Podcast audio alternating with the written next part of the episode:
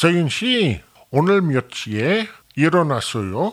그렇게 일찍 일어났어요? 그럼 아침 일찍부터 뭘 했어요? 조깅도 하고 공부도 했어요. 와, 대단해요. 저는 어제니까까지 텔레비전을 봤어요. 그래서 오늘 너무 피곤해요.